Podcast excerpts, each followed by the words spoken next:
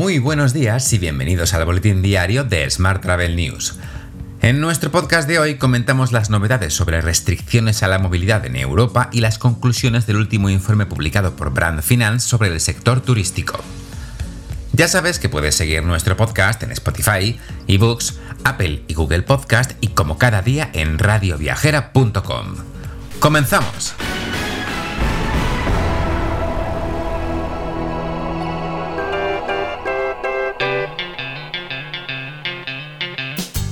La ministra de Industria, Comercio y Turismo, Reyes Maroto, ha defendido este pasado lunes la mayor facilidad para, la recuperación de la movilidad internacional. Eso a pesar de mantener cerradas las comunidades autónomas. Maroto considera que esta prudencia está enfocada a encarar el verano con más certidumbre, combatir la pandemia y acelerar la vacunación para afrontar el tercer trimestre con cierta esperanza. Mientras, España ha levantado las restricciones para volar desde Reino Unido justo antes de Semana Santa.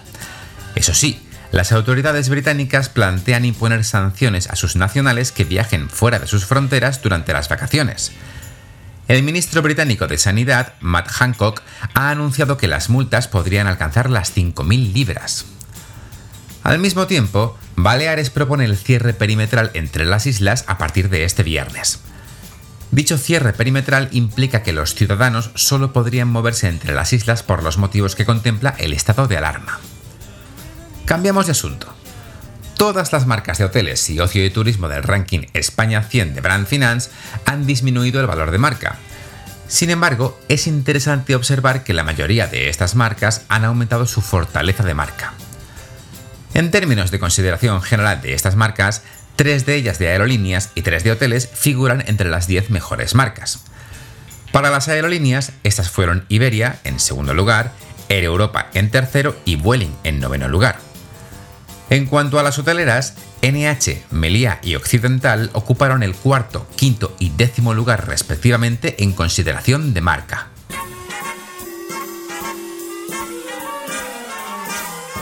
Hablamos ahora de transportes. IAG ha firmado una línea de crédito renovable de 1.478 millones de euros a tres años con un grupo de bancos. La compañía ha informado de que la línea de crédito está disponible para las aerolíneas Aer Lingus, British Airways e Iberia, cada una de las cuales tiene un límite prestatario. Más asuntos. La Audiencia Nacional condena que existe cesión ilegal de trabajadores entre CrewLink, Workforce y Ryanair. Los más de 400 400 perdón, tripulantes afectados por esta sentencia ahora podrán reclamar su derecho a ser reconocidos como trabajadores de Ryanair. Además, podrán pedir unas condiciones laborales equivalentes a aquellos contratados directamente por la aerolínea irlandesa. Cambiamos de asunto. Volotea moverá paulatinamente todos sus procesos y aplicaciones críticas a Amazon Web Services. El objetivo es apagar la mayoría de sus data centers durante los próximos dos años. Volotea migrará a Amazon sus soluciones críticas de negocio. Esto incluye los sistemas de gestión de ingresos, de control de vuelos y horarios de las tripulaciones, así como la planificación de los recursos de mantenimiento. Y hoy también te cuento que la startup de taxis voladores Velocopter patenta un diseño con alas que podría estar orientado a la movilidad regional. Tal y como leemos hoy en hipertextual, la startup alemana ha registrado una patente de una aeronave con alas y rotores. Este nuevo diseño podría mostrar su interés en ir más allá de la movilidad urbana a los vuelos regionales entre ciudades.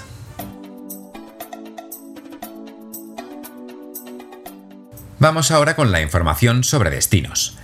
El 66% de los consumidores de todo el mundo quiere tener un impacto positivo en el medio ambiente a través de sus acciones cotidianas en 2021. Así lo informa el nuevo informe Top Countries for Sustainable Tourism de Euromonitor. Los países escandinavos lideran con el ejemplo su compromiso y progreso hacia los viajes sostenibles, con Suecia en primer lugar, seguida de Finlandia, Austria, Estonia y Noruega. España ocupa el vigésimo quinto lugar en este ranking de sostenibilidad. Más temas. El turismo idiomático estrena espacio en Fitur Lingua. Organizado por IFEMA Fitur en colaboración con Fedele, la sección ofrecerá un punto de encuentro entre los profesionales de la industria turística y los principales actores del turismo idiomático, como son las escuelas de enseñanza del idioma de los destinos turísticos.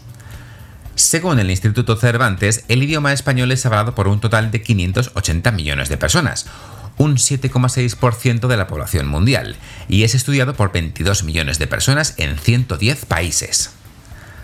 Más asuntos. Las Palmas de Gran Canaria celebra la vigésima edición del Festival Internacional de Cine. El festival compartirá más de un centenar de títulos, entre ellos trabajos del pasado que arrojan luz sobre su carácter y filosofía. Del 9 al 18 de abril, Las Palmas de Gran Canaria se convierte en un escenario de película para locales y turistas.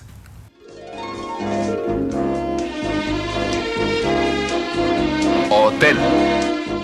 Y terminamos hoy con la actualidad hotelera. Las pernoctaciones en establecimientos hoteleros disminuyeron un 86,5% en febrero respecto al mismo mes de 2020. Son datos publicados ayer por el Instituto Nacional de Estadística. Los hoteles facturaron 60 euros de media por habitación ocupada, lo que supone a su vez un descenso anual del 28,2%. Por otro lado, la estancia media se reduce un 24,2% respecto a febrero de 2020, situándose en 2,1 pernoctaciones por viajero. Más temas. Palladium, Barceló y Roommate Hotels reclaman en HIP 2021 ayudas más rápidas y directas. Después, los CEOs y presidentes de las compañías líderes del sector Oreca se han dado cita en el Leadership Summit, un almuerzo presidido por Fernando Valdés, secretario de Estado de, Turismo. En este almuerzo, el secretario de Estado ha entregado un galardón en reconocimiento a la trayectoria profesional de Miquel Fluchá, presidente del grupo Iberostar.